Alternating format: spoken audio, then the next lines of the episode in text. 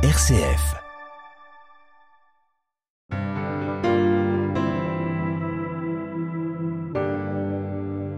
Bonjour, nous voici en automne depuis un mois, plus de canicule, des journées plus courtes, et pour nombre de personnes, un moral en berne.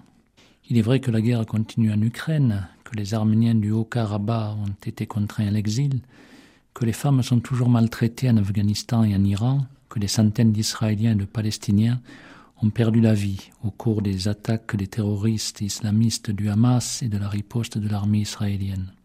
Cependant, vous savez que j'ai l'habitude d'aller à contre-courant, ce qui ne veut pas dire que je nie la réalité, mais que j'essaie de discerner le positif dans notre vie quotidienne. Je voudrais d'abord vous parler de quatre jeunes de 17 ans, Maë, Noah, Martin et Lino. Le 15 juin, un habitant de Bourg-les-Valences aperçoit deux cambrioleurs dans la propriété voisine.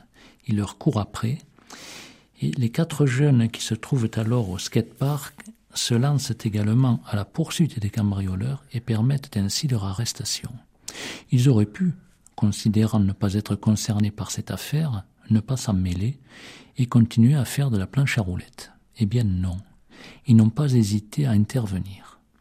Aussi, la section de la Drôme de l'Association nationale des membres de l'Ordre national du mérite a décidé de les mettre à l'honneur pour leur acte de civisme.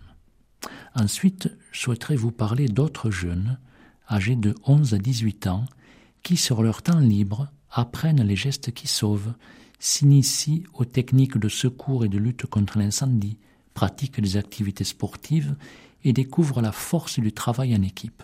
Comme vous l'avez sans doute compris, il s'agit des jeunes sapeurs-pompiers.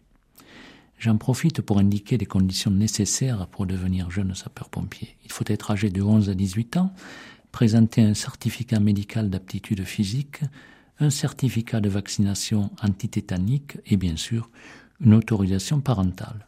Je dis bravo à ces adolescents qui apprennent à se dépasser et à connaître le fonctionnement d'une brigade de sapeurs-pompiers, ce qui leur permet en même temps de voir si le métier est fait pour eux.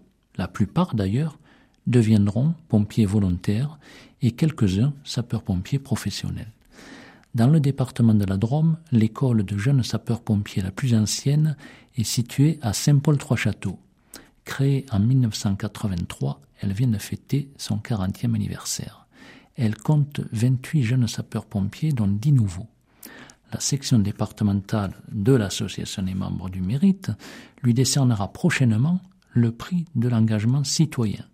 Bravo aux jeunes sapeurs-pompiers dont la devise est savoir pour servir. Une petite parenthèse pour parler des retraités et personnes âgées. La semaine bleue, qui leur est dédiée depuis 72 ans, a eu lieu cette année du 2 au 8 octobre. À cette occasion, ont eu lieu sur tout le territoire de nombreuses animations, ce qui est très bien. Je souhaite simplement que l'on ne pense pas aux aînés qu'une semaine par an.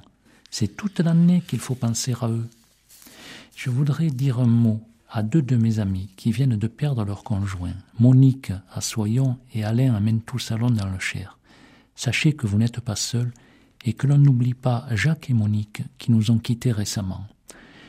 Je ne peux pas terminer cette chronique sans avoir une pensée pour Dominique Bernard, professeur de français lâchement assassiné par un terroriste islamiste.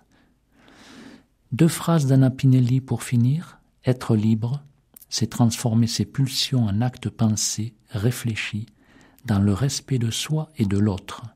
Éduquer, c'est donner à l'enfant les moyens de trouver sa place en tant que citoyen dans la société une place choisie, ni subie, ni tyrannique. Je vous souhaite une bonne journée et pensez à retarder vos montres dans la nuit de samedi à dimanche.